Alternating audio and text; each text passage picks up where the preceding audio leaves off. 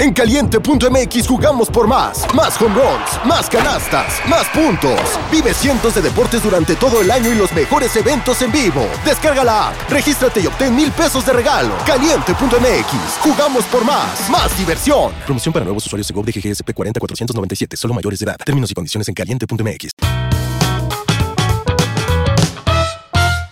¿Qué tal amigos? Sean todos bienvenidos a este capítulo nuevo de Pepe y Chema. Recuerden que yo soy Pepe y también Chema. Y hoy estamos con Camilo Andrés. Eh, yo a Camilo lo contacté hace un tiempo y la verdad es que era un tema que desde hace mucho tiempo me llamaba la atención, pero eh, nunca había platicado con alguien que lo llevara al nivel real, al nivel de poder lograr hacerlo, que me platicara de viva voz sus experiencias.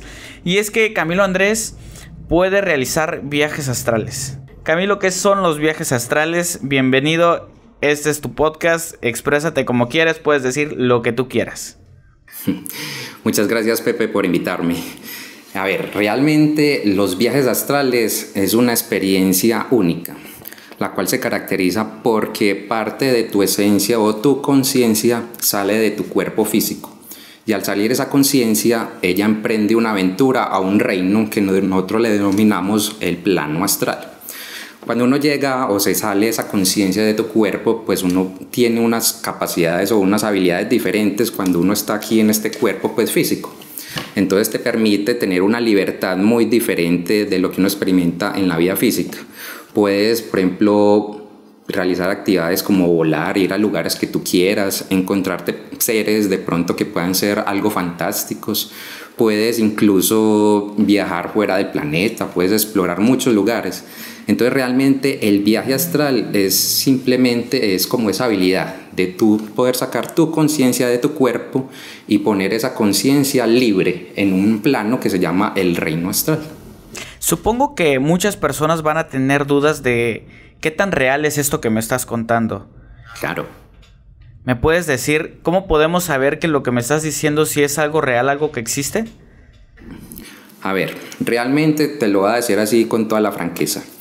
Eh, el viaje astral es algo que todavía está en un camino de entendimiento. Hay muchas versiones de cómo interpretarlo. Lo que yo te acabo de compartir es lo que como yo lo interpreto de acuerdo a mis propias experiencias. Pero realmente no hay un consenso, porque los viajes astrales de por sí se pueden tratar de muchas formas. Sin embargo, los viajes astrales, uno puede decirlo con un término más, digamos, lo más preciso, se puede conocer como experiencias extracorporales. Entonces, los viajes astrales es un tipo de experiencia extracorporal. Y en el campo de las experiencias extracorporales hay varias. Entonces, una está esa que te dije, que las viajes astrales, otras se puede considerar los sueños lúcidos, otras se puede considerar, por ejemplo, mm, cuando uno está en un estado meditativo muy profundo, en el cual encuentras como cierta iluminación, digámoslo así. Incluso la experiencia extracorporal de la muerte, ese, ese, ese laxo donde una persona, eh, digamos, se desconecta de la vida de su cuerpo por un tiempo y vuelve, es una experiencia extracorporal. Entonces, el viaje astral como tal eh, tiene esa característica, tienen esas características. Es muy similar, de hecho, mm, cuando uno se desprende la primera vez de su cuerpo físico, sentir una sensación de terror, de temor, muy parecida cuando uno está perdiendo la vida. Es una, es una sensación muy similar cuando uno está en las mismas experiencias. Entonces, el viaje astral y esos términos realmente a, a la fecha no hay un consenso. Ok, entonces es el desprendimiento prácticamente de tu alma mientras te encuentras dormido, pero eres consciente. Yo he leído, y, tú, me vas a, tú me vas a corregir si estoy en lo correcto, que eh, regularmente este desprendimiento existe prácticamente todas las noches y es cuando nuestro cuerpo descansa. Pero hay momentos en cuando sale el alma, también se desprende la conciencia de nosotros y es por eso que podemos ser conscientes de que estamos fuera. No sé si estoy en lo correcto. Realmente es como tú dices, todas las noches pasa eso, un desprendimiento. Lo que pasa es que casi siempre no nos damos cuenta, precisamente porque la conciencia no, no todas las noches viaja con, ese, con esa energía pero cuando si viaja con esa energía, entonces ahí sí nos damos cuenta y uno dice, uy, algo raro pasó, pude ver mi cuerpo, tuve una experiencia en un lugar que no sé, no sé cómo describirlo. Realmente sí, Y hay algo muy importante, y es que todos los seres humanos tenemos esa capacidad. Todos realmente podemos hacer eso y todos lo hacemos por las noches. Lo que pasa es que no nos damos cuenta, pero todos tenemos esa capacidad innata. Solo es como de pronto despertarla o recordarla para que podamos entonces acceder a ese mundo. Y ya conforme lo que me dices, ¿cómo podemos despertarla o cómo podemos realizar estos viajes astrales? Te platico brevemente. La primera vez que yo descubrí este tema fue porque yo estaba leyendo acerca de los sueños lúcidos. Yo me acosté en la cama de mis papás, cerré los ojos y lo que sucedió es que yo no me di cuenta que ya estaba durmiendo. Porque estuve así como 10 o 15 minutos simplemente esperando a dormirme tal cual y lo que pasó es que ya estaba durmiendo y de repente comienzo a sentir un sonido, comienzo a escuchar un sonido bastante ensordecedor y siento que todo comienza a temblar. Yo me levanto evidentemente espantado porque pensé que estaba temblando. Me meto a internet a leer y resulta que lo que estaba teniendo era el principio de un viaje astral. Y entonces es como conozco el término. Claro, lo que tú experimentaste son síntomas del viaje astral. Es lo que uno llama síntomas de desprendimiento o síntomas de trance. Eh, el viaje astral no se logra así como de un momento a otro. Como toda habilidad, digamos, como toda práctica, hay que seguir como unos pasos que tener muy importantes para poderlo lograr. Y eso es algo importante que yo pues cada vez que tengo la oportunidad le digo a las personas. O sea, si usted quiere aprender algo bueno, quiere aprender algo nuevo también, entonces póngale toda la energía. Entonces ponga toda su actitud para hacerlo porque realmente pues como una práctica dos, no, eso hay que hacerle continuo. Pero realmente hay una, una cosa antes de empezar que es lo más importante, y es que la mayor dificultad de las personas que yo me he dado cuenta es el miedo, porque se habla tanto de los viajes astrales, hay tantas, digamos, información en la web o, o en las redes sociales, o se comenta pues mucho, incluso pues en libros, sin embargo, las personas no profundizan mucho al respecto y se quedan con las experiencias que dicen los demás. Entonces realmente, porque eso pasa, las primeras experiencias astrales, bien sean espontáneas o sea de pronto porque lo han practicado las primeras veces, las primeras experiencias realmente no son gratas. Cuando uno sale conscientemente no es una experiencia, digamos, agradable, por lo que te decía porque el primer síntoma o la primera, digamos, instinto que se activa es como un instinto de supervivencia. Se sale uno del cuerpo y uno empieza a sentir una como una ansiedad porque cree que verdaderamente se va a morir. Eso es algo que hay que superar, porque si uno no lo supera, la persona queda con un miedo y si quiere seguir trabajando en el viaje astral va a estar propensa a, a tener malas experiencias en el astral. Entonces primero es como quitar ese miedo, uno debe como quitar como, como el miedo. Y para eso lo más importante es uno informarse y informarse bien. Entonces yo realmente lo que le digo a las personas es unos consejos y es, cuando quiera aprender viaje astral, sácase de todo lo que le dijeron los demás, que es un viaje astral. Pues, que es que mi amigo me dijo, que fulanito me dijo, no, no, no, haga esas experiencias a un lado, vacíe su mente. Lo segundo, no le meta cuento religioso al viaje astral. Porque hay muchas cosas que dicen algunas religiones de que es algo malo, de que es una experiencia oscura, de, que eso es del diablo, eso son cosas muy comunes que dicen. Entonces hay muchas personas que están con un miedo por esa predisposición debido a algunas religiones. Eso es como el segundo. Es bueno también de que cada persona eh, se empiece como, como a definir por qué quiere hacer un viaje astral. También tiene que haber como un fin. No es como, porque es que lo que más, lo que más busca la gente o lo que cree la gente es, ah, no, es que yo voy a ir al viaje astral porque quiero que, no sé, eh, voy a espiar a mi novia, a espiar a la vecina, o unas cosas pues como tan poco trascendentales que realmente, bueno, eso es válido. Uno también, cuando uno explora el viaje astral, uno puede hacer muchas cosas. Puedes ir a cualquier parte del mundo, pues, o sea, hay muchas cosas más que puedan valer la pena. Entonces es como buscar un fin, ¿por qué lo quieres hacer? Porque eso da motivación y uno tiene también que tener como una motivación para realmente lograr los primeros viajes astrales. Yo tengo una pregunta Eh, y creo que mucho de esto se centra en, el, en el miedo. Realmente, ¿cuáles son los peligros que uno se puede encontrar en el plano astral? Yo digo que el peligro más importante es el que uno lleve con uno mismo. Ese es el mayor peligro que uno tiene.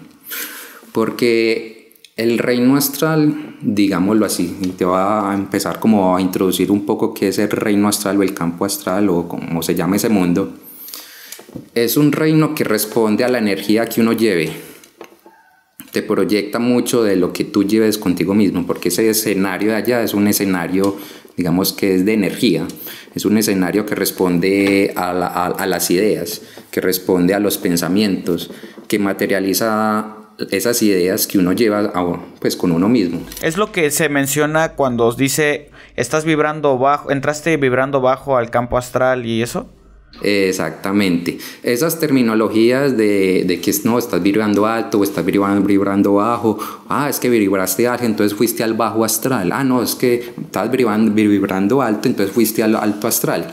Realmente el campo astral no tiene divisiones, o sea, realmente no hay divisiones en el campo astral. Nosotros le ponemos las divisiones para nosotros comprender esas experiencias, pero ese campo astral realmente responde a lo que nosotros llevemos, porque es un campo de resonancia. ¿Cómo sería un viaje astral vibrando bajo? ¿Qué podríamos encontrar? Ah, no, eso es muy común, eso lo vemos cada rato y hay experiencias que, que, muestran mucho, digamos, en, los, en las diferentes redes sociales o cuando uno habla pues con cualquier tipo de persona pues que ha tenido como esas experiencias. Y es que lo, las primeras experiencias, así cuando uno está en ese estado, es que uno ve los llamados seres sombra, los que las personas denominan no seres sombra, que uno se, está en la experiencia astral y ve unos sujetos oscuros, negros, que atemorizan que tienen que solo se les ve como el ojo, los ojos de, como de, colores o, o, solo ven una silueta, y eso puede atemorizar. Lo otro es que pueden sentir como unas presencias, sienten realmente una presencia al lado.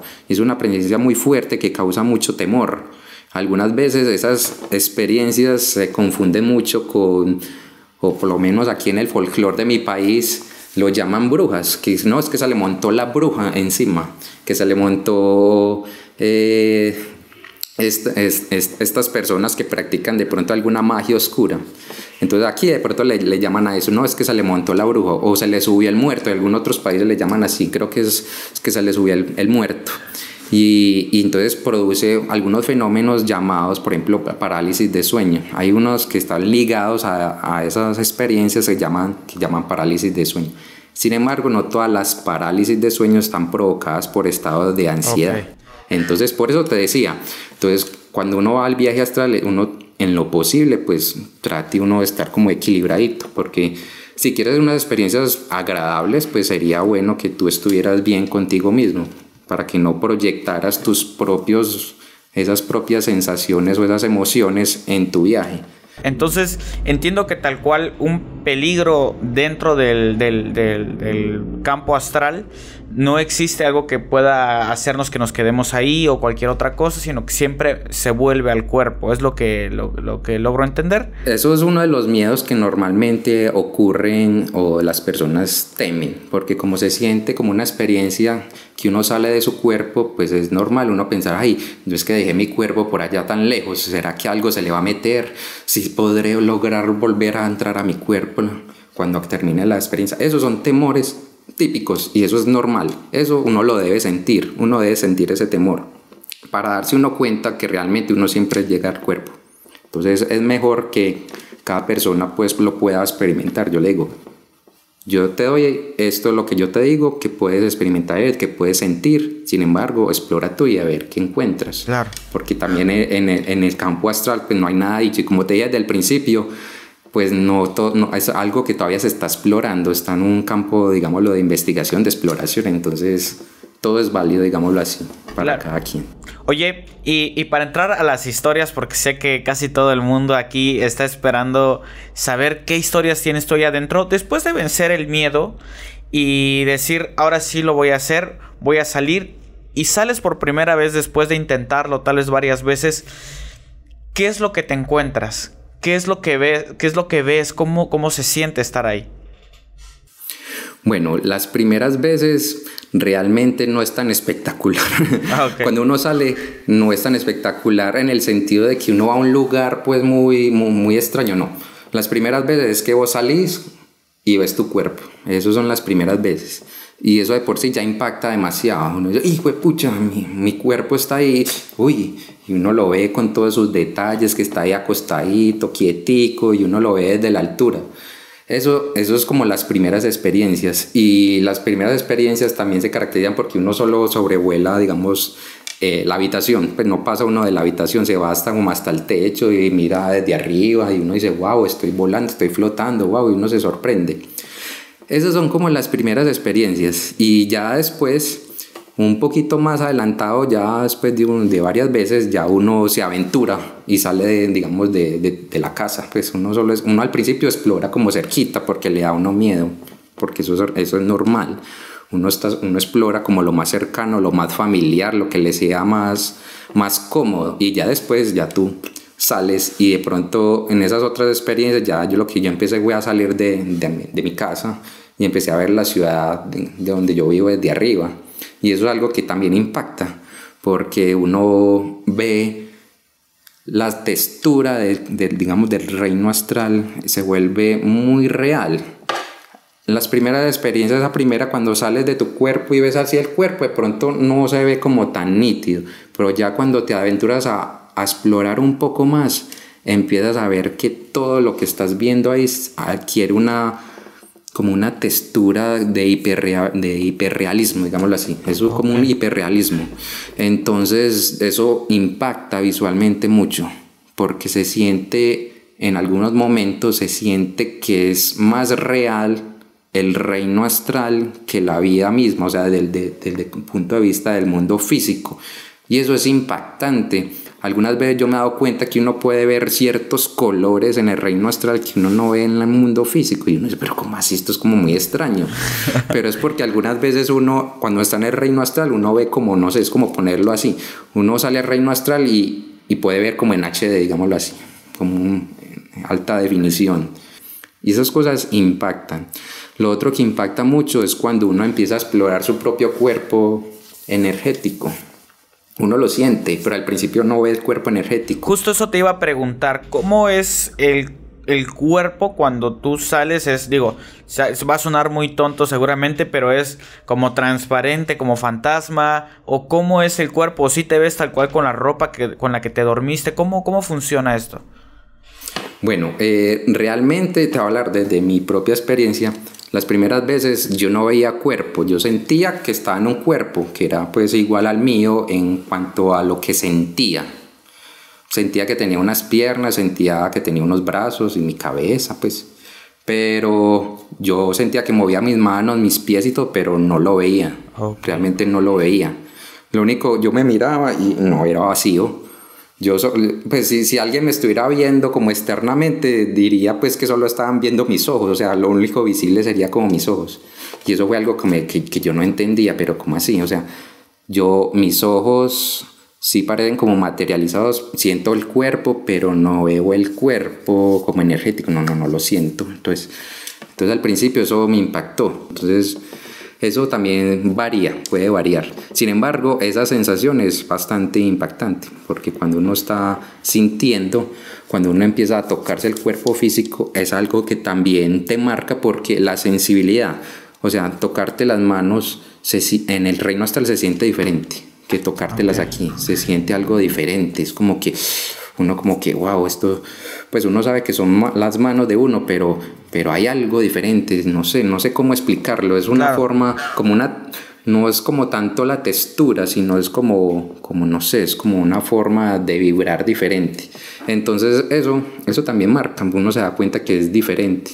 Y es cuando uno desde la experiencia se da cuenta que realmente eso es un vehículo, digámoslo, energético, que adquiere una forma de acuerdo a la idea que uno lleva. Porque si tú quieres, pues puedes cambiar tu forma a otra cosa que tú quieras. No necesariamente necesitas estar, estar en un cuerpo físico. Puedes cambiar tu forma si lo deseas. Ok, y cuando, y cuando sales, ¿qué es lo que tú te puedes encontrar que no vamos a poder ver en el mundo real? Y también si te puedes encontrar seres con los que puedes platicar, ¿cómo funciona eso? Bueno, realmente hay cosas en el reino astral que uno sí le llama mucho la atención. Bueno, lo uno es que el reino astral como tal, aunque uno sale y, puede ver que, que toda esta realidad es muy como similar algunas veces como al mundo físico, porque eso es la impresión las primeras veces que uno sale, es que es como el mismo mundo físico del reino astral, porque ves que está tu cama, está tu habitación, tu casa, incluso hasta la ciudad. Sin embargo, uno se da cuenta que hay unas discrepancias, no es exactamente igual, hay algo diferente, no de pronto ves que tu cama es de un color diferente, no sé, ves que tu casa está ubicada en un barrio diferente, hay cosas que discrepan cuando uno se sale al reino astral. Y eso denota de que el reino astral es un reino mutable, o sea, no tiene una forma definida. Entonces, realmente, para ponértelo así, el reino astral no es un lugar. O sea, uno lo interpreta como un lugar, porque cuando uno sale, sale la conciencia, la conciencia necesita un referente para interpretar ese mundo. Entonces, lugares como tales, todos los que tú te puedas imaginar, pues puede, se pueden aparecer ahí. Entonces yo realmente, hay, unas, hay, hay, algunas veces que yo lo que hago es explorar lugares del planeta, pues porque me gustaría pronto ir a alguna ciudad que no conozco, por ejemplo. Me acuerdo que las primeras veces me gustaba ir a Egipto, entonces porque nunca había ido a Egipto, entonces iba a Egipto y cuando llegaba a Egipto, pues no necesariamente era el Egipto físico, era otro Egipto diferente, con otra arquitectura, o otro lugar y otras personas diferentes. Y otra, otras veces lo que yo hacía era simplemente me, me, digamos que me desconectaba de las formas físicas del mundo. Entonces yo intentaba ir a como a otras realidades, digámoslo así. Y eso ya es otra, ya es diferente, porque una cosa es uno explorar un lugar que uno cree que es el planeta, pues porque uno le da forma. Pero otra, otra cosa diferente es uno, digamos, ya salirse como de ese espectro del planeta e intentar uno explorar lo que es la esencia de ese campo. Y es cuando uno puede empezar a tener experiencias muy extrañas, porque entonces sales tú del planeta y quieres ir de pronto, no sé, a otro planeta y encuentras otra, otra, otras formas, digámoslo así, que uno no lo puede interpretar de la manera que uno ha crecido en este planeta. Entonces uno puede tener experiencias algo extrañas. Por ejemplo, tuve la intención de explorar más allá de, lo que yo denomino este planeta y fui a un lugar que, que, creo que era el centro de la galaxia y yo pensé que me iba a encontrar pues como con cierta idea de lo que yo creía que era el centro de la galaxia. Y lo que encontré fue algo muy diferente. Parecía que yo hubiera entrado como en un campo donde primaba era la geometría, veía puras figuras geométricas. Incluso pensé que esto, esto tan similar a una experiencia de la ayahuasca, pensé, porque se parecía una, una, una unos espectros, unos, unos fractales, unas geometrías, unas figuras muy similares a lo que uno ha visto en la ayahuasca. Y eso a mí pues como que me sumergió en eso y yo dije, wow, pues esto es algo como que es importante. Y cuando estuve ahí cierto tiempo, lo que experimenté fue algo diferente y es que empecé a sentir unas sensaciones como de paz, como de amor, como de, de ser amado, de ser, de tener como, como una sensación de que habían unos seres que no, pues, que no eran forma, sino era como presencia, los cuales te estaban como amando, te estaban abrazando de una forma que no es física, sino un abrazando de una forma como energética, una cosa muy rara, pues por eso no se puede explicar como en palabras. Y esas experiencias así como tales, pues son, son algo que a uno, uno dice, uy, estas son las cosas que valen la pena uno experimentar en el astral. Por ejemplo, a otra cosa que vale la pena experimentar en el astral es uno ir a visitar a sus seres queridos fallecidos. Eso es algo que también uno puede hacer en el astral. Y eso va más allá de, de lo que uno cree que son las formas del astral. Porque te digo, simplemente es uno conectar con frecuencias. Entonces uno lleva una frecuencia de que uno quiere hablar con su ser querido, entonces lo puede hacer. De hecho, pues yo lo hago muy seguido pues con mi padre. Mi padre pues falleció hace unos años y me lo encuentro y me habla y me dice ciertas experiencias de lo que él está viviendo. Para mí eso es muy real.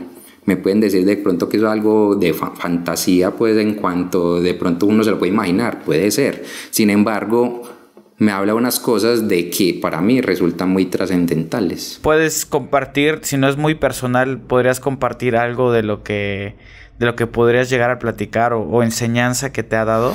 Bueno, realmente una de las cosas que mi papá me ha dicho o, realmente de las personas fallecidas que he entrado yo en contacto es que cuando uno se muere realmente hay muchas cosas más para hacer. No es que acaba la vida y tal, que se, se acabó ya y si uno ya tiene la vida, digamos, la asistencia solucionada, te vas para el cielo, para el infierno, no, eso así no funciona, es otra cosa muy diferente. Entras en otra realidad, en otro mundo en los cuales también tienes que hacer otras cosas, tienes que tener, eh, digamos, otra disposición para vivir esa realidad. Tiene otras reglas diferentes, pero también se vive de otra manera, entonces no acaba ahí te mueres y simplemente subes un peldaño de un nivel de realidad y allá tienes que vivir otra vida en otra, otra forma muy diferente de vida, pues es algo muy diferente. Pero tienes que cumplir con, con, ciertas cosas para hacer, igual como, como en este mundo. Entonces uno dice, pero ¿cómo así? Pues, entonces esas cosas así, te lo digo así muy escuetamente, esas cosas le cambian a una las formas del pensamiento. Porque cuando uno vive eso, uno se cuestiona, pero, pucha, entonces verdaderamente, ¿qué es la existencia? O sea, entonces yo, o sea, yo creí que si me moría iba al lugar pues que yo que lo que me dije, me han dicho que, que, el cielo, ¿cierto? Pues que vaya manas, no, no, realmente no, ahí no acaba la cosa, hay muchas cosas para hacer, esto simplemente en, estás empezando un camino, pues estás empezando un camino solo en esta vida física y al otro lado hay otras cosas, me imagino que allá al completar esa forma de existencia por X tiempo también trascenderás a otro plano, no sé, es algo complicado. Y eso son unas cosas que, que yo me he dado cuenta o me han comunicado los, digamos, esas esos personas que, que han fallecido. En este caso son mis familiares, pues yo entro en contacto con mis familiares, más que todo mi papá y una, y una tía, en las cuales me cuentan de esas cosas. Eso es, es algo que lo pone uno a pensar, realmente lo pone uno a pensar y a pensar. Entonces, eso es, digamos que la mayor riqueza del astral yo digo que es la mayor riqueza de un viaje astral y es que te abre la mente, eso te abre la mente. Experimentar ese camino realmente te abre la mente de unas formas un poco, un poco fuera más de lo ortodoxo, de lo que creemos que es la existencia en sí y eso te pone a cuestionarte mucho, te abre mucho la mente y cuando abres la mente estás estás dándole la posibilidad a otras ideas, a otras formas de pensamiento, a, a dejar de tener como la, tu, tu raciocinio tan cuadriculado. Entonces te abres a otras cosas y eso te da una cabida a otras nuevas cosas. Te juro, y te lo digo de todo corazón, cuando me estabas contando lo de tu papá, no sé, me entraron unas ganas de llorar, pero llorar bonito, ¿sabes? Seguramente mucha, mucha de la gente que está escuchando en este momento va a estar igual que yo de, de impactados, porque sí existen, sí se pueden hacer los viajes astrales. De hecho, eh, los científicos lo estudian y, y he leído que hay entrenamientos incluso hasta militares donde les enseñan a los soldados a realizar viajes astrales. Así es, así es. De hecho hay un, hay una, digamos lo que hay un documento desclasificado hace tiempo en el cual era, creo que era de la CIA, y se dio a conocer un programa que se llamaba el Stargate, y se dedican a eso, era eso, a hacer viajes astrales, reclutaban personas que, que tenían ciertas habilidades en ese campo, y les decían que haga un viaje astral y espíeme a tal nación, a tal persona, y también está como ese campo del viaje astral, como la visión remota, tienen como cierta relación. Exacto. Entonces es cierto, lo que tú dices es cierto, eso por hace mucho tiempo que se está investigando. ¿Quién sabe ellos qué habrán encontrado con, con sus estudios? Pues si eso es lo que nos dicen ahora nosotros, quién sabe qué es lo que ellos hayan encontrado y no han revelado. Y es, es bien interesante, yo eh, leí uno de los entrenamientos, justo lo que ellos hacían es que escribían algo en un papel, lo encerraban dentro de una caja y el soldado tenía que ir a tal dirección, a tal ubicación y decir qué es lo que estaba escrito en la nota. Para ver si había hecho bien el, viaje. Es muy, muy interesante este mundo. Realmente eh, eh, me siento choqueado, impactado por, por, por, lo que, por lo que me cuentas. ¿Qué más experiencias has tenido? Uy, te vas a ser sincero, es que son muchas, son muchas, son muchas. Uno no, no, no, no habría como tiempo suficiente para uno hablar de tanto. Pero la que te iba a contar como al principio, eso, eso sí me marcó mucho, uy, sí, porque es que eso, eso de hecho todavía la estoy asimilando porque también tambalea mucho de las creencias de lo que yo creo respecto también al viaje astral. ¿No tiene mucho tiempo que sucedió eso? Eh, no, eso ya lleva hace, hace varios años. Ah, eso ya, eso fue más o menos como en el 2017. En el 2017 esa experiencia. Y, pero fue algo muy impactante para mí, muy impactante, porque me hizo revaluar ciertas cosas, ciertas cosas y darme cuenta que hay otras formas de también alcanzar el viaje astral que yo no domino, pues yo lo única que domino es por medio de los sueños, pero hay otras formas. Entonces, eso sí me puso a mí como a pensar mucho. ¿Quieres que te la cuente? Claro, claro, por favor. claro, claro, claro. Bueno, mira, eh, esta experiencia eh, empezó al principio, fue un día normal, pues que yo me acosté a dormir y tuve un sueño muy particular.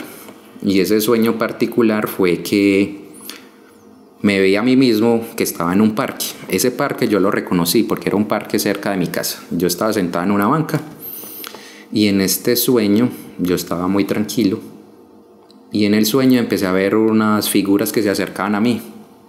Esas figuras estaban, eran como oscuras, se, se veían unas siluetas oscuras. Eran cuatro, una por detrás, dos por los lados y una de frente. Cuando se fueron arrimando, cuando se fueron acercando, me di cuenta de que estas figuras eran unas panteras, eran una pantera, pues un, un animal. Y a mí me, pues, como que eso me, me puso como, güey, que, extraño, pues, en un parque, como en la lógica de los sueños, ¿cierto? Que, extraño en un parque unas panteras, pues eso es como ilógico. Y por detrás me asomé y esa pantera que estaba atrás era una pantera que era como mayor, se veía que era como como anciana, pues se veía que tenía como unas, como unas, como unas marcas que lo delataban que era más, más veterano, digámoslo así. Y esa situación fue algo irreal, y como fue algo irreal, me despertó la parte de raciocinio en el sueño, entonces me di cuenta, uy, esto es un sueño. Entonces me di cuenta que era un sueño y ese sueño se volvió lúcido. Y yo dije, bueno, qué particular, pues unas panteras en el sueño, me pregunté, incluso hasta me dio como un poco de risa, pues conmigo mismo, yo, ¿por qué estaré soñando eso así? Lo que pasa es que hay una particular en, los, en mis experiencias y mis sueños, y es que en ciertos momentos hay una voz que me habla. Y esa voz para mí es una voz que viene de, mí mismo, de mi parte más sabia, o de mi ser más elevado, digámoslo así, para que las personas lo entiendan. Y esa voz que yo le llamo la voz del emisario, me empezó a hablar y me dijo, ¿quieres saber de dónde vienen esas panteras? ¿Quieres saber qué es lo que significa?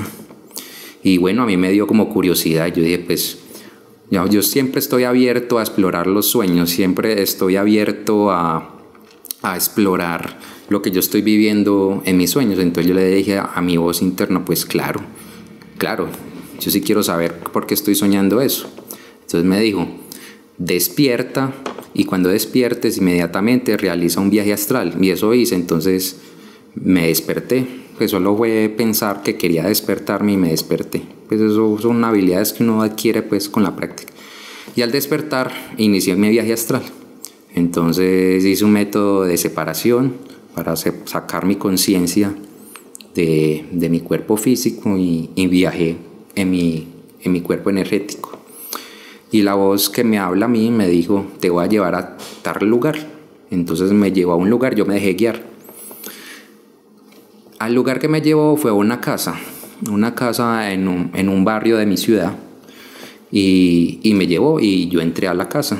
Yo dije, pues, qué particular estar en este lugar? Vamos a ver qué es lo que yo, pues, porque me, me trajo aquí esa, esa, ese maestro, pues, interno mío. Y cuando estuve ahí vi una reunión de unas personas que de hecho estaban vestidas muy bien, estaban vestidas elegantemente. Había un pasillo y en ese pasillo estaban formando esas personas una semiluna Y en la parte más central de ahí había una persona que estaba presidiendo como una especie de ceremonia. Entonces fue una escena pues muy curiosa, yo, a mí me dio más curiosidad de lo que yo estaba experimentando, entonces me arrimé, me acerqué más a, a estas personas y me di cuenta que estaban murmurando algo, unas especies de cánticos, algo extraños, no entendía muy bien lo que ellos estaban diciendo realmente, no, no sabía. Y en medio de esta semiluna había lo que podría decirse como una pileta, una pequeña, no sé, una pequeña piscina, algo ahí en la mitad. Y en esa persona había una persona sumergida. Y la persona que estaba en la mitad, eh, presidiendo como la ceremonia, eh, colocaba la mano encima de esta persona que estaba ahí sumergida y empezó a decir unas palabras un poco fuertes. No las voy a decir aquí, pero, pero podría decir que, que notaban cierta oscuridad, digámoslo así. Notaban cierta oscuridad, eran no, yo al mismo sentí eso y no me gustó para nada, pues lo que él estaba diciendo. Y incluso estaba haciendo una especie de invocaciones algo muy fuertes que no, no me gustaría compartir aquí, pero, pero para entender la escena lo que estaban diciendo. Entonces yo dije, no, yo creo que más bien me voy de aquí, no, realmente no entiendo por qué estoy aquí. Cuando en ese momento el que estaba presidiendo la ceremonia alcanzó a verme, pues me vio, me vio a mí porque se sorprendió y hizo así hacia atrás, él hizo así hacia atrás como una expresión de asombro. Y eso a mí también me sorprendió, porque normalmente cuando yo hago experiencias astrales explorativas, pues normalmente yo me doy cuenta que nadie me ve, pues yo cuando exploro lo que hago es explorar y no entro en contacto pues con nadie. Pero en esa experiencia explorativa pues sí me vieron y yo dije, pero oye, esto tan extraño. Entonces yo dije, no, creo que más bien me voy de aquí. Logré identificar cómo era esta persona, y logré como reconocer como los rasgos de algunas personas que estaban ahí al lado. Y yo dije, no, más bien me voy de aquí y me voy. Y yo salí de ese lugar, salí volando. Y la voz interna que me dijo, me dijo, me dijo nuevamente, me dijo, al día siguiente, ve al parque del, de tus sueños y en la tarde te sientas ahí en la banca en la cual tú te sentaste. Y, y, yo dije, pero ¿cómo por qué o qué? Pues ¿por qué haría yo eso? Pues yo la verdad es que sentí miedo. Y me dijo, permítete sentir esa experiencia para que puedas aprender algo nuevo sobre el viaje astral. Entonces la verdad, yo dudé. Cuando yo desperté, porque yo regresé a mi cuerpo, yo dudé si quería ir al, a, ese parque. Pero normalmente confío en la voz, en esa voz interna, porque con él normalmente siempre me dice ciertas cosas para, para yo aprender, nunca pues me ha, me ha llevado algo maluco pues. Entonces fui, me, me, armé de valor, porque normalmente sí, sentí mucho miedo, porque eso no pues normalmente no me, no me ocurre, pero sentí mucho miedo porque yo decía pero es que si me encuentro de pronto unas personas así como tan extrañas, no, no, no, no compagino con esas personas, pero sin embargo voy a permitirme a ver qué es lo que voy a aprender. Entonces fui por la tarde, recuerdo muy bien que fui a la una de la tarde que fui, fue al parque que estaba cerca de mi casa, me senté en la misma banca y ahí estuve por un laxo como de 10 minutos, inquieto, esperando que algo ocurriera, o sea, estaba en la expectativa de que algo ocurriera cuando realmente algo se ocurrió. Y es que empecé a mirar a mis lados cuando me di cuenta que había un personaje que venía de mi derecha, caminando, vestido de negro totalmente, muy elegante. Después miré hacia el frente y vi había una chica que estaba recostada a un árbol, me estaba mirando fijamente a mí. No me he dado cuenta que estaba ahí, quién sabe desde hace cuánto estaba ahí mirándome. Y yo dije, uy, esto tiene relación a lo que soñé, a lo que soñé de las, de las panteras. Eso parece un simbolismo de estas personas. Entonces yo dije, si eso es así, de haber una persona aquí, otra atrás. Claro, miro allá, había otra persona aquí, miro atrás y había una persona, una persona ya mayor, diría de unos 55 años, que se estaba acercando hacia mí por detrás. En ese momento yo sentí mucho miedo. Te puedo... Totalmente. Te confieso que sentí mucho miedo. Y yo dije, pues yo qué estoy haciendo aquí, ya mm, tengo un impulso de levantarme, pero algo me hizo sentar ahí, me quedé ahí. Pero yo estaba con mucho susto, tenía mucho miedo. Y la persona pasó a mi derecha, yo estaba sentado en la banca y lo pude observar ahí mismo. Y esta persona estaba mirando como un punto fijo y dijo cualquier cosa, creo, creo que dijo que, que estaba haciendo una tarde muy bonita, digo así, una cosa, un comentario así. De hecho, cuando habló me di cuenta que tenía un acento muy diferente, pues no era un acento pues propio de mi país, pues. Creo que era una mezcla entre español y argentino, no sé, no identifiqué el acento, claro, no era de aquí. Y observé a esta persona y logré identificar los rasgos faciales de la persona del viaje astral que yo vi, que estaba en esa ceremonia. Y yo dije, ay, pues me tragué. a mí me pensé, y dije, uy, ahí sí me dio mucho más miedo. Todavía me, me, dio mucho más miedo. Entonces la persona me miró y me dijo, eh, joven, eh, ¿usted está meditando? Y yo pues un comentario así como suelto, y yo meditando, pues en este momento estoy haciendo de todo menos meditar, pero me lo dijo así porque quería era como simplemente compartir una, no sé, dirigirme la palabra de alguna forma, porque cuando él dijo que, que la tarde está muy bonita, pues yo no le, puse, no le puse la mayor atención y yo no, yo no dije nada, yo no dije nada, yo me quedé callado. Entonces el hombre se acercó, se sentó al lado de la banca, yo estaba más asustado todavía, yo creo que ahí sí ya estaba era temblando, yo creo que se dio cuenta el man. Y, y entonces fue cuando me miró y, y me dijo, eh, no, es que yo pensé que usted estaba meditando porque lo veía pues que estaba viendo un punto como, como fijo en el, en el horizonte. Entonces yo me tranquilicé, lo miré y yo dije, para mí mismo. Yo dije, voy a tranquilizar, vamos a ver qué es lo que quiere esta persona, voy a hablarle algo. Entonces yo le dije, eh, eh, buenas tardes señor, eh, yo me doy cuenta que lo que usted quiere es como interactuar conmigo, pues dígame lo que me va a decir de una vez, más bien. así le dije yo. Entonces, él estaba como muy risueño al principio y me miraba y en un momento se puso todo serio. Uf, eso, esa mirada cuando él me miró así, yo, uf, sentí más pánico todavía. Me enfrió toda la, pues me enfrió todo. me dijo, claro. usted sabe realmente por qué yo estoy aquí. Me dijo así, como una seguridad que, uff, que a mí me dejó de lado. Usted sabe realmente por qué yo estoy aquí, me dijo. Y yo lo miré y me quedé pensando y no le dije nada. Y yo, sí, usted sabe. Es que usted me vio, me dijo así, me lo dijo así, usted me vio. Y yo lo vi. Y y yo me quedé frío. No dije más nada. Y me dijo, no, tranquilo joven, que yo no vengo aquí a asustarlo. Me dijo ciertas cosas, digámoslo así. Que lo que me dijo fue, me hizo una invitación. Lo que dijo fue que, que ese caso fortuito para él había llamado mucho la atención, que él está en conocimiento de personas de que tenían esas habilidades y le gustaba tener esas personas a su alrededor, dijo más o menos así.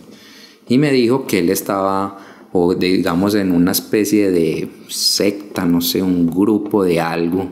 Incluso me dijo un nombre, aunque dudo pues que sea verdad, pues, pero no lo voy a decir, porque me parece delicado decirlo. Claro. Incluso me dijo también su nombre, ese sí lo puedo decir porque creo que no se llamaba así. Me dijo que era Carlos, su nombre era Carlos, y que y que él simplemente precedía una especie de culto donde cada uno se potenciaba ciertas habilidades y que ellos buscaban sacarle provecho a esas habilidades. Y que estaba interesado por personas que tuvieran esa habilidad. Y simplemente lo que me dijo fue una invitación, usted quiere pertenecer a este grupo, vaya a tal dirección si usted quiere. Y yo le dije no, eh, yo realmente no estoy interesado, yo le dije no estoy interesado, eh, muchas gracias, él insistía es que lo que usted hizo no lo hace cualquiera. Y yo, y yo no, muchas gracias, o sea, yo lo mío realmente va como por otro camino. yo. Entonces él notó como eso y me dijo, ah, es que, ah, es que usted es de esos, me dijo así, usted es de esos. Y yo, ¿de esos de qué? No, no, tranquilo, usted es de esos. No, no se preocupe, tranquilo.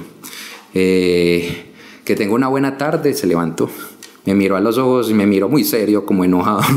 y después se fue, se fue, se fue por detrás. Y a medida que él se iba yendo, pues me miré, mirarlo a mi alrededor y las otras personas también se fueron. Se fueron cada uno para un, para un punto cardinal diferente. Yo me quedé ahí en esa silla, en ese banco, un buen rato. Claro. Me quedé ahí no sé cuánto tiempo. Me quedé un poco anonadado, un poco procesando lo que había vivido. Y esto me lo imaginé. Principio pensé que me lo había imaginado, pues creí que eso de no, esto no, esto fue real. Eh, ¿Por qué? ¿Por qué me impresionó tanto? Porque realmente fue la primera vez que yo, al estar en un viaje astral y ver seres en el viaje astral, al otro día pude verlos físicamente y comprobar que estaban ahí porque hasta ese cierto punto yo había pensado eh, que el astral era simplemente probabilidades, era un reino en el cual uno podía desenvolverse en el mundo muy similar al físico o unas realidades muy parecidas al físico. Pero con esa experiencia me di cuenta que el reino astral también tiene la posibilidad de saltar en un momento dado al mundo físico como tal, el mismo mundo físico que es algo verdaderamente difícil de hacer. Eso yo creo que eso lo, he hecho muy pocas veces, digámoslo, cuando es físico, físico, coincide en la misma realidad física. Y eso a mí me llamó, me, me llamó tanto la atención porque me cuestionó mucho mis experiencias y empecé a darme cuenta que hay personas que realmente adquieren esas habilidades de otra forma la que yo practico es desde los sueños. Estas personas, por lo que yo vi, es de otra forma, que hacen unos rituales muy raros, en los cuales invocan a algunos seres muy raros y piden favores de esos seres para que les den cierto poder o cierta facultad que les facilite eso. Es que es como de película. A mí eso, sí, eso es de película y a mí eso, como te digo, me quedé ahí sentado, yo, yo no sé, yo creo que pasó una hora o algo, yo era ahí frío, mirando el piso, procesando esa experiencia y yo, ¿qué fue esto? ¿Qué fue esto? ¿Qué fue esto? Me generó mucho temor y para mí eso realmente me marcó. Entonces en algo como muy extraño de, de, de, esta experiencia con lo que yo te dije al principio, que uno en los viajes astrales uno no debe tener temor, ¿cierto? Pero entonces con esta experiencia, pues, ¿cómo no sentir uno temor? Entonces ahí uno uno se confronta. ¿Cómo no sentir temor si, si hay seres que tienen esas capacidades y uno entiende, no entiende verdaderamente cómo funciona? O sea, es realmente difícil uno coincidir en el astral con otras personas, pero estas personas como que para ellos es muy fácil y realmente no entiendo bien cómo lo hacen. Entonces, para mí eso es, uff, wow, pues no sé, no sé, eso se me pone a mí eh, con los pelos de punta porque ese es un aspecto que uno no conoce, pero le gustaría uno conocer para uno más o menos entender cómo es lo que ellos hacen. Pero bueno, ahí te cuento la experiencia. Eso me ha marcado mucho y todavía lo estoy, lo estoy, no lo acabo de, de, procesar, la verdad. Todavía cuando pienso en eso me, se me, me exalta un poco.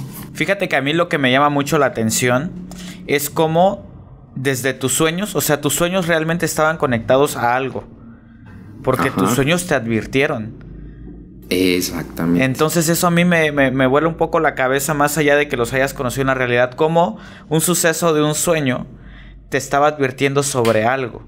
Y entonces para mí vienen a, mi mente varios de los sueños que tenemos que decimos algo, algo, algo trata de decirnos aquí, pero tal vez no tenemos esa voz interior que nos guíe y nos dicte qué es lo que hay que hacer. Imagino que ya hubiéramos eh, vivido cientos de, cosas y de experiencias si tuviéramos esa, esa, esa habilidad. Me parece muy interesante, de verdad. Es algo que yo no me esperaba cuando, cuando, cuando, cuando pensé hacer este podcast contigo, porque pues para mí era como, oye, es cierto que puedes viajar a la velocidad del pensamiento, oye, es cierto que puedes conocer a ciertos seres, pero siento que de repente esta cuestión del mundo astral y el mundo físico se mezclen, se me hace algo todavía mucho más fuerte, algo totalmente de película, algo como Inception, una cosa... Eh, muy loca. Los sueños tienen mucha relación también con los viajes astrales, o sea, todo ese mundo onírico, digámoslo en general, se relacionan. Eso hace, los sueños hacen parte como también de esa realidad astral. Y hay un aspecto importante que también tenemos todos los seres humanos y es que todos tenemos de alguna forma formas de sueños premonitorios aunque los sueños premonitorios no necesariamente te muestran lo que va a ocurrir exactamente, sino que emplea cierta simbología. Por el mío fue una, como una simbología ahí, pero fue algo muy, muy parecido, ¿cierto? Porque solo los personajes simplemente cambiaron como una forma. En el sueño eran unos animales y en la vida real pues eran personas, pero realmente tenía una simbología algo muy parecido. Y que realmente también he visto que todos tenemos como esa capacidad de, tener algún momento, un sueño en el cual nos pueda dar como, como un vistazo premonitorio de algo. Lo que pasa es que realmente no estamos acostumbrados como a eso. Incluso algunas veces uno dice, ve, sentí como un déjà vu, esto parece que lo hubiera vivido, ¿cierto? Claro. Resulta que no es un déjà vu, o sea, es muy posible que, que hayas soñado eso en algún momento y hiciste la conexión en, un momento dado y te diste cuenta que eso lo habías vivido, pero porque hubo una asociación con un sueño que tú viviste. Amigo, me deja muy intrigado todo este, todo este tema.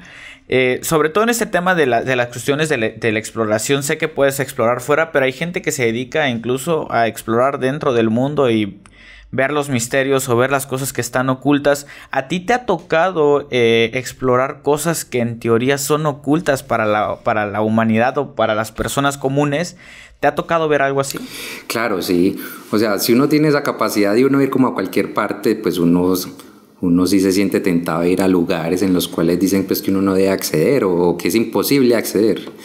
Recuerdo que hubo un momento, pues yo tengo como un grupo en Facebook en los cuales pues compartimos como las experiencias astrales.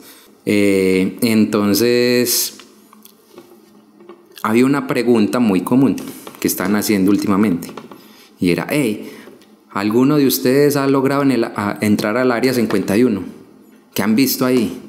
Y eran preguntando eso y preguntando y preguntando y preguntando y, eh, a mí me dio la, como la curiosidad de yo, eh, pero todo el mundo está diciendo que, que quiere como entrar ahí o se, hubo, como una especulación ahí en cuanto a lo que se podía ver allá. Unos dijeron que sí, que habían ido y que habían visto ciertas cosas muy misteriosas, pero que no muy, muy profundo. Entonces, en vista de que hubo como tantas publicaciones preguntando eso, entonces yo dije, eh, un día de estos debería hacer eso, ir a, como ir a explorar allá, a ver qué me encuentro, puede ser. Entonces me ganó la, curiosidad. Entonces, bueno, entonces enfoqué mi práctica después, de, que se, hubo esa, esa, dinámica pues en el grupo, me concentré la, práctica a la semana siguiente para hacer como un, un, viaje explorativo a ese lugar. Entonces lo que hice fue, bueno, me voy a concentrar y voy a ir a viajar allá. Entonces, más o menos, ¿dónde queda ese lugar? Pues primero, pues no sabía realmente dónde quedaba. Entonces yo leí, no, eso queda en Nevada, más o menos, ah, eh, eh, cerca de Las Vegas. Y yo, bueno, eso ya me da una ubicación más o menos de dónde ir. Entonces, listo. Hice mi práctica de ir a hacer un viaje astral. Hice mi método de separación y salí con mi conciencia y me fui, me fui para ese lugar.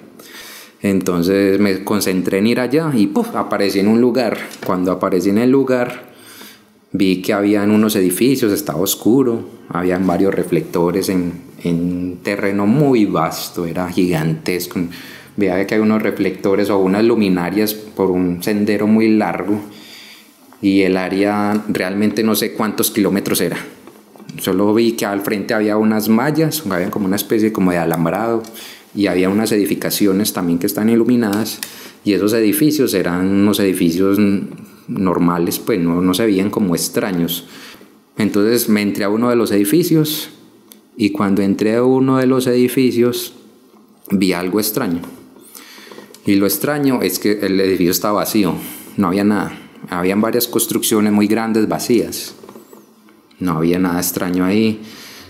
No había nada como que podía uno como, como decir, ¿por qué no, no hay algo ahí? ¿Por qué, porque es un espacio tan vacío, una, área tan grande, tan vacía? Entonces algo, a eso sí, eso sí me, me llamó la atención. Yo busqué, busqué si había algo porque estaba eso vacío. Cuando me di cuenta que en el piso había algo, cuando había como un piso falso, había como una especie de piso falso. Y era porque tal vez ahí había una especie de ascensor, una especie de algo, que algo emerge ahí, en esa área. Entonces ahí fue cuando empecé a adentrarme, entonces traspasé el piso. Cuando traspasé el piso, ahí sí empe- empecé a ver que había un túnel gigante, había un túnel muy grande, muy iluminado, era blanco. Y descendí, descendí y llegué no sé a qué punto cuando llegué a un punto donde había como una especie de estación de trenes, había como una estación de trenes, pero no eran trenes, o sea, era como una estación, pero había algo ahí que era como, como una especie de, de cilindro eh, empotrado como en una, en una vía, en una vía que era como, no sé, si era un monorriel o no sé, pero era una vía ahí. Y el diseño de, de, esta, de este artilugio pues, me llamó mucho la atención porque era muy sofisticado. Pues. Si uno dice que, que tres balas es un tren muy bacano, este tren era muy, mucho más sofisticado, mucho más bonito, se veía que era aerodinámico. Y había un túnel que se extendía para una dirección y para otra dirección. Y a mí me dio mucha curiosidad ver dónde llevaba ese túnel. Y me metí uno de los túneles y volé a mucha velocidad y me metí, me metí, me metí, me metí. Y eso no tenía fin. Llegó un momento en que me desperté. O sea, me fui por ese túnel y eso no tenía fin. Cuando me di cuenta estaba, ya me había despertado. Y yo, eh, esta experiencia como tan particular, bueno, esto lo del tren, pues en, esa, en ese lugar, no me imaginé que hubiera un tren subterráneo o lo que fuera, o una especie de monorriel, no sé. Eso me llamó mucho la atención. Entonces yo dije, bueno, vamos a seguir explorando. Entonces realmente me llamó más la atención, hice muchas más exploraciones, hice por lo menos unas 5 o 6 exploraciones, pero esta vez me gustaría, me gustaba que pudiera ver de día, porque de noche no se ven como tantos detalles, entonces una vez hice como un viaje de día, ya cuando fui de día pues fue algo más diferente, pude ver muchos detalles, ahí sí te puedo decir mucho más detalles de lo que vi. Entonces realmente el área 51 es, es un área que tiene una forma digamos que tiene una forma como de, eso se llama como pentagrama, pero un pentagrama no, no, de, la, no de la forma pues de la, de la estrella, sino como de, como un, de un polígono de Ajá. cinco puntas, donde dos, una de las puntas es una pista de aterrizaje. Logré contar que hay siete pistas, siete pistas de, de aterrizaje. Bueno, todo hasta ahí, parece un aeropuerto. Hay otra área donde están solo los edificios, y ahí sí conté todos los edificios. Y ahí sí te puedo decir exactamente más o menos cuántos son. Son como unos 110 edificios. Okay. Entonces me dio más curiosidad y fue cuando empecé a entrar como en los hangares a ver qué encontraba. La primera vez cuando fue de noche no vi nada, pero de día ya vi que había muchas, muchas naves de todo tipo. Hay una, unas, unas cosas que pude reconocer, que eran aviones que, que de hecho pues que conocen creo. Hasta que vi unos que ya sí me empezó a dar como curiosidad, que parecían ser prototipos que unos eran como triangulares, decía uno, es que X47 Pegasus, decía uno así, había otro que decía como RQ, RQ120, tenía una forma de, de, de, ala delta, pero estos aviones no tenían cabina, entonces yo me imaginé que esto de pronto era algún tipo de dron o algún tipo de, no sé, pero muy bacanos, se veían bacanos. Pero en otro viaje, eso hasta ahí me pareció bacano, pero en otro viaje yo vi, porque la instalación está al, al lado, hay unas, hay unas montañas, y en esas montañas están construyendo. Yo cuando yo vi estaban construyendo, había unas máquinas de construcción y habían otras cosas ahí como muy interesantes. Y yo me fui ahí, y cuando fui a una de las montañas, eh, me llamó mucho la atención que había algo que era como que no, que la textura de la montaña no, o sea, de lejos se veía bien, se veía como parte de la montaña, pero de cerca no se veía como la montaña. Y yo aquí de pronto parece que hay algo extraño ahí. Efectivamente, yo me entré ahí y cuando yo veo, yo sí lo que vi, yo dije, esto, esto ya no sé qué es. lo otro más o menos lo podía identificar, esto sí ya no sé qué es. Entonces lo que yo vi ahí fue como una especie no sé, sería un cilindro negro, pero negro profundo, un negro profundo, eso es como un negro que no reflectaba ningún tipo de luz. Un negro, no sé qué negro, eso, me llamó mucho la atención, un negro que no reflectaba ningún tipo de luz, oscuro, profundo. Sí, eso parecía un, como un agujero negro, no sé, eso se tragaba la luz, era muy extraño. Y yo vi eso y eso, wow, yo, pues, me impresionó, era largo, era bastante largo, era más o menos de unos 60 metros de largo. Y lo que más llamaba la atención es que estaba levitando. Entonces, obviamente, que hay algo raro. Había otro cilindro, ese sí era un cilindro. Esto parecía, digamos que era como cilindro, pero en las puntas era más ovalado. Entonces, uno diría que un cigarro, no sé, sí, como una forma cigarrosa. El otro sí era como un cilindro, era un cilindro era blanco metalizado, ese sí tenía como unas paticas, estaba puesto en el, pues sí. Entonces, obviamente, uno está ahí, uno le da más curiosidad, pues. Entonces yo hice ahí, cuando estaba en esa parte, yo me quise entrar a la nave negra y no pude. Cuando me entré a entrar a la nave, me desperté. Y yo, eh, qué curioso. Entonces eso me entusiasmó. Cuando yo vi yo todo eso, eso me entusiasmó. Yo dije, no, esto, acá, hay muchas cosas, acá hay muchas cosas para ver, esto no sé qué realmente será. Bueno, ya uno puede especular qué, qué podría ser, pero algo, que, si algo que, que, hay ahí que puede ser muy común es que hay muchos misterios, hay muchos misterios. Y entonces hubo una, una parte de mis exploraciones en la cual yo sí me adentré más por esa parte que te dije que era de ese hangar que, estaría, que estaba como vacío que era como un piso falso, me, adentré más por ahí y llegué a otros lugares. Y hay otros lugares que ahí sí hay muchas cosas para contar. Por ejemplo, cuando llegué a una, eh, como era, ahí como hay varios subniveles, realmente no sé cuántos hay, eso parece un laberinto ahí, uno se pierde. Yo me orienté porque entraba por ese ascensor, pues era como mi referente. Yo lo que yo digo que era un ascensor, era como una especie de montacarga gigantesco, pues más o menos. Y esa era su, entrada principal. Pero habían varios subniveles. Y en uno de los subniveles, que era el subnivel número 7, eh, ahí eso fue, yo creo que fue la parte más, más desagradable de, de todas esas experiencias. porque cuando yo entré ahí, eh, entré salí, digamos que, o sea, entré al subnivel y había una puerta y habían unas personas ahí. Estas personas eran como un sitio ahí como en los cuales habían pues, un puesto de vigilancia, digámoslo así, un puesto de vigilancia. ese puesto de vigilancia había una persona vestida de blanco, con una escafandra blanca.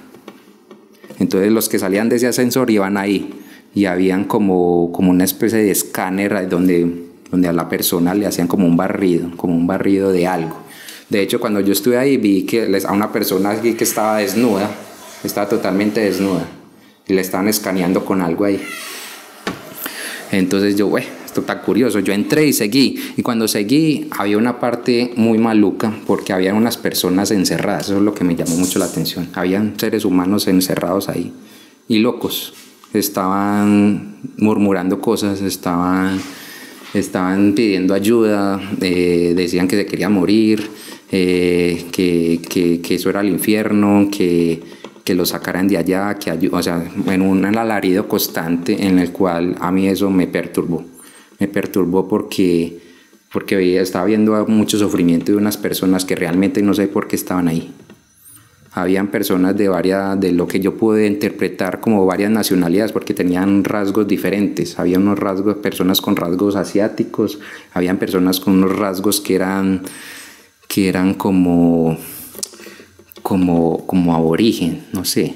La aborigen me refiero como a los australianos, a la aborigen australiano, no sé si los conocen, esas facciones australianas, ay, perdón, australianas y, personas de varias nacionalidades, habían latinos, habían personas de varias... Yo sentía que la gente sufría porque, porque la forma en que se expresaban.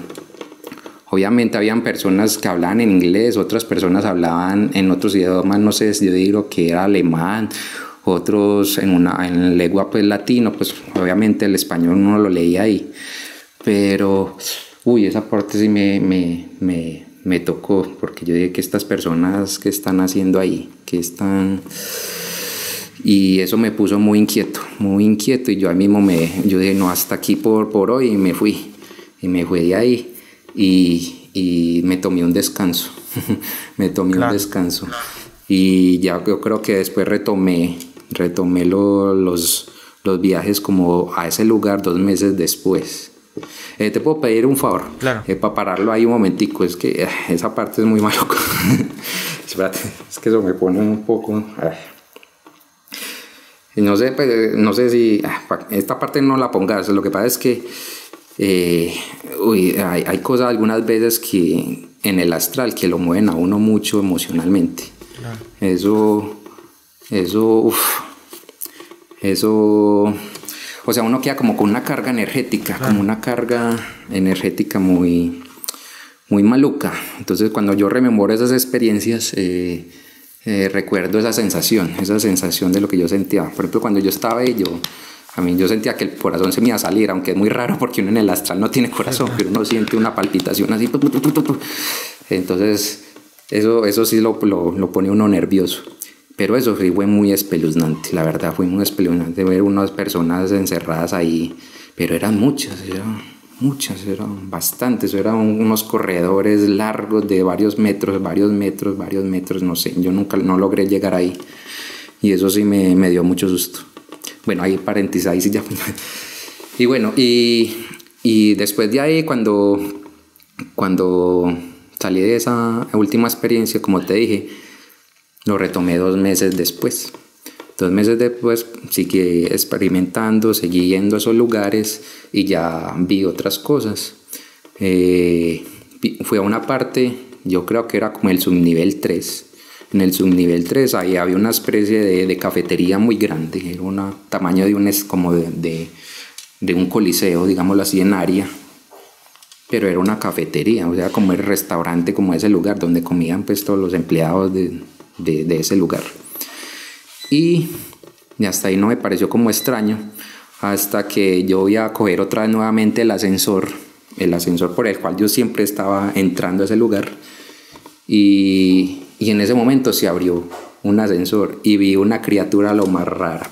Pues una criatura muy extraña, muy, muy extraña. Te digo que tenía como una cara de serpiente. Haga de cuenta una serpiente cobra, la misma. Tenía una cara de, una, de una cobra. Era una cobra, no lo vi, y tenía unos, los ojos eran rojos profundos y caminaba bípidamente. Y yo me lo vi de frente y yo, y, puch, yo, yo vi eso y eso de una me sacó de la experiencia. O sea, yo ahí mismo aterricé en mi cuerpo físico. Eso fue inmediato. Sería por la impresión, por lo que no me esperaba eso, porque aparentemente eso era como el restaurante o la cafetería de ese lugar y salió ese personaje así. Entonces, otras, otra, otra situación muy extraña en la cual vi ahí. Otra situación extraña fue que más o menos yo exploré como 12 subniveles, no sé cuántos había. En el subnivel 8 había un área de pruebas. Y en esa área de pruebas yo lo que yo vi era que parecía que estaban como diseñando, no sé, como unos reactores, como unos reactores, no sé, sería, no, no, no, diría que un reactor nuclear, pero no, realmente no era un reactor nuclear, era otro tipo de reactores muy diferentes.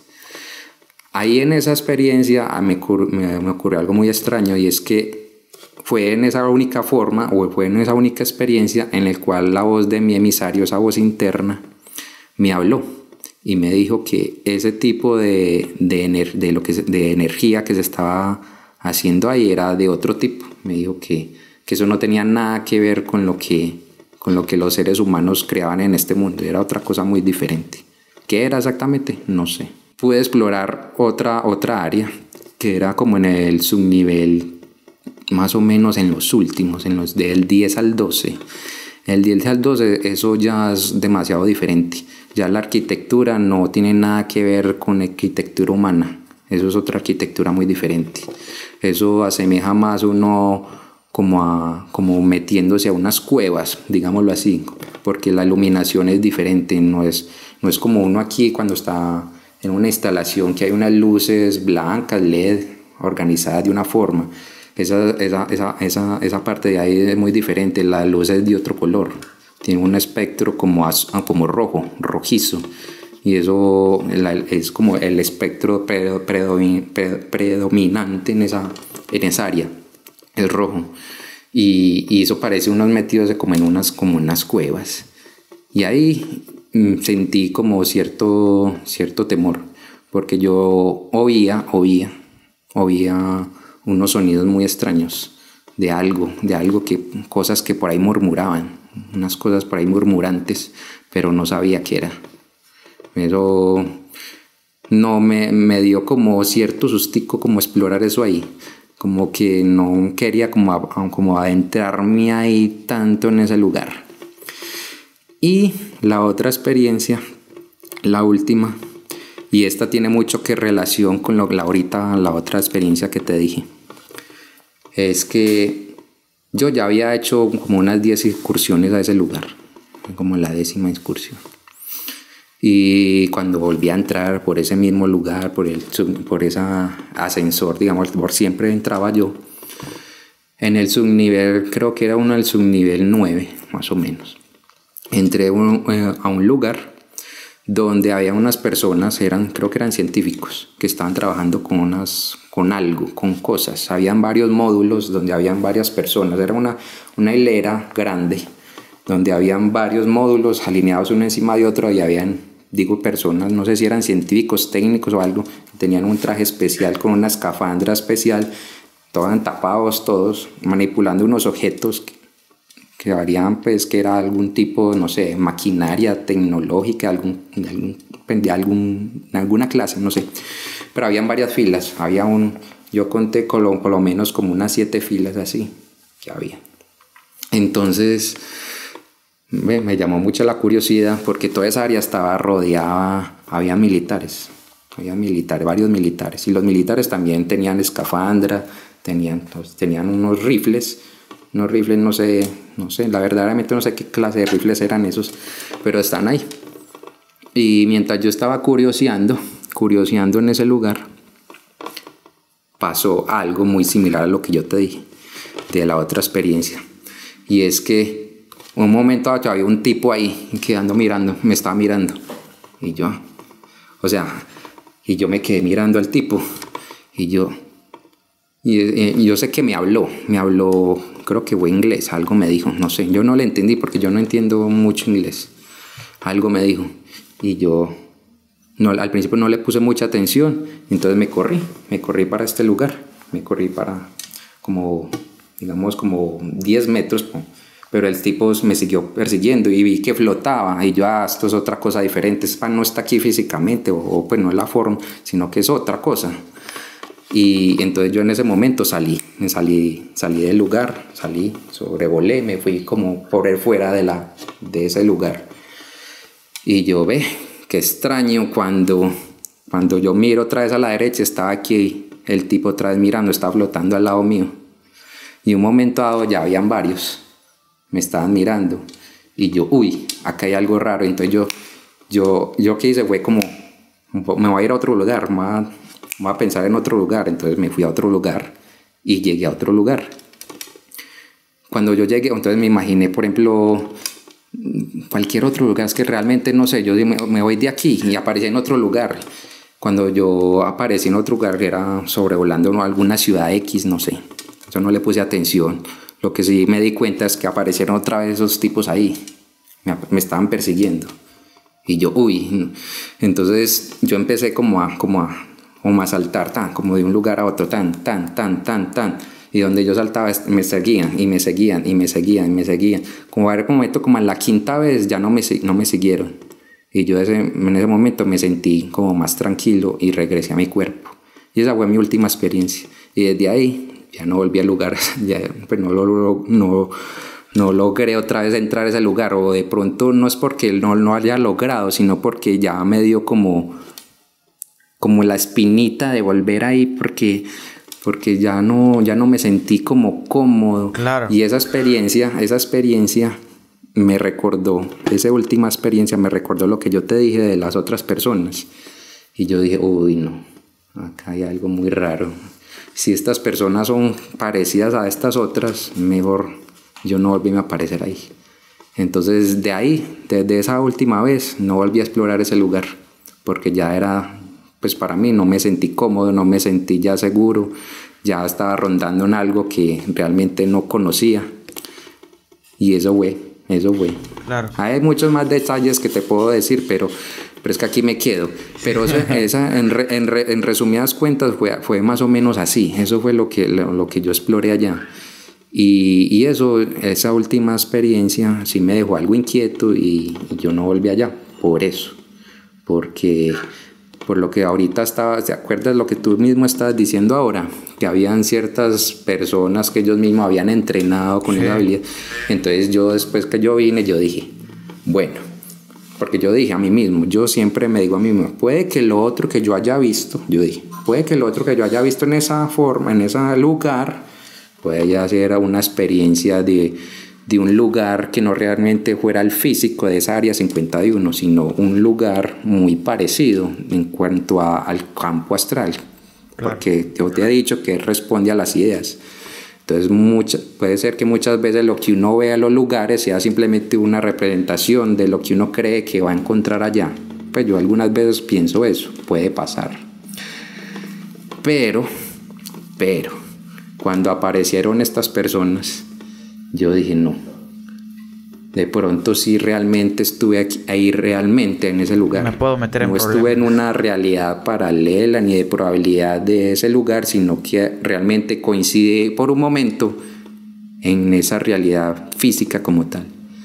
Y eso sí me dejó como que, uff, porque ahí sí me dio otra vez el temor, el mismo temor con la otra experiencia. De que te lo fueran a buscar. Porque me, que, exacto, porque ya yo dije, no, pues lo- entonces es, es- es algo, lo que me pasó con la otra experiencia sería algo muy, muy, como te dijera, no tendría mayor importancia si resulta que estas personas realmente sí son lo que son y si son, si tienen ese poder o no sé, lo que ellos sean, pues a mí se me dio mucho susto que de pronto lo pudieran uno localizar de alguna forma y todo.